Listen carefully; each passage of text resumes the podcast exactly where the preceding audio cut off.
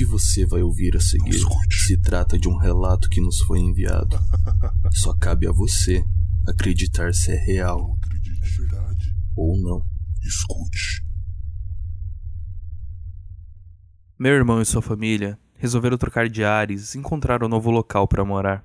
Mas então, coisas estranhas começaram a acontecer na nova casa. O que vou contar é a experiência mais assustadora que ele presenciou.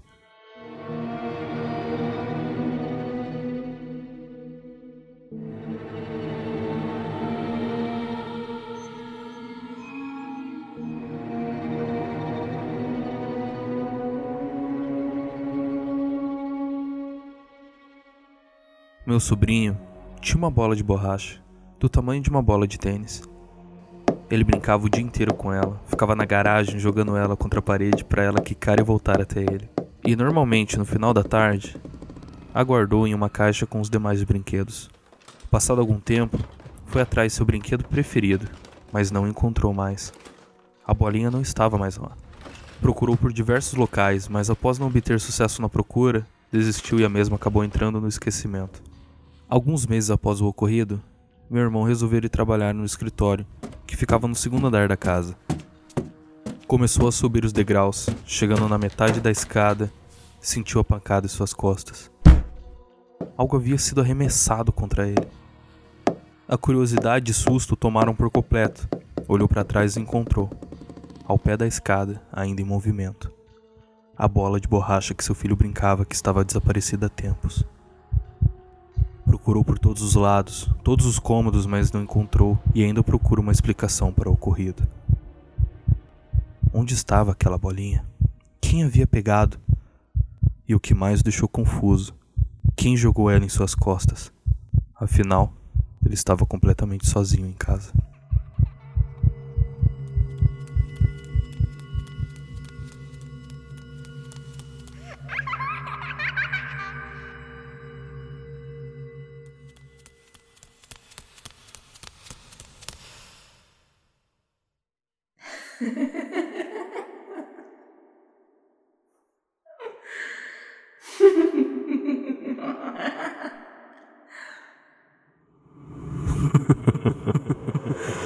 Parece que o relógio ainda está parado em 3h33. Então, vamos para um outro relato.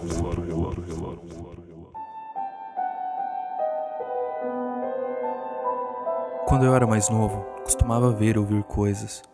Geralmente era apenas vultos ou até figuras humanas que pegava de relance pelo canto dos olhos, enquanto passava de um cômodo para o outro da casa. Mas já o que ouvia não era bem coisas, mas sim chamando meu nome. Era muito alto, dentro do meu ouvido. Até mesmo quando escutava música, a voz parecia que estava dentro da minha cabeça.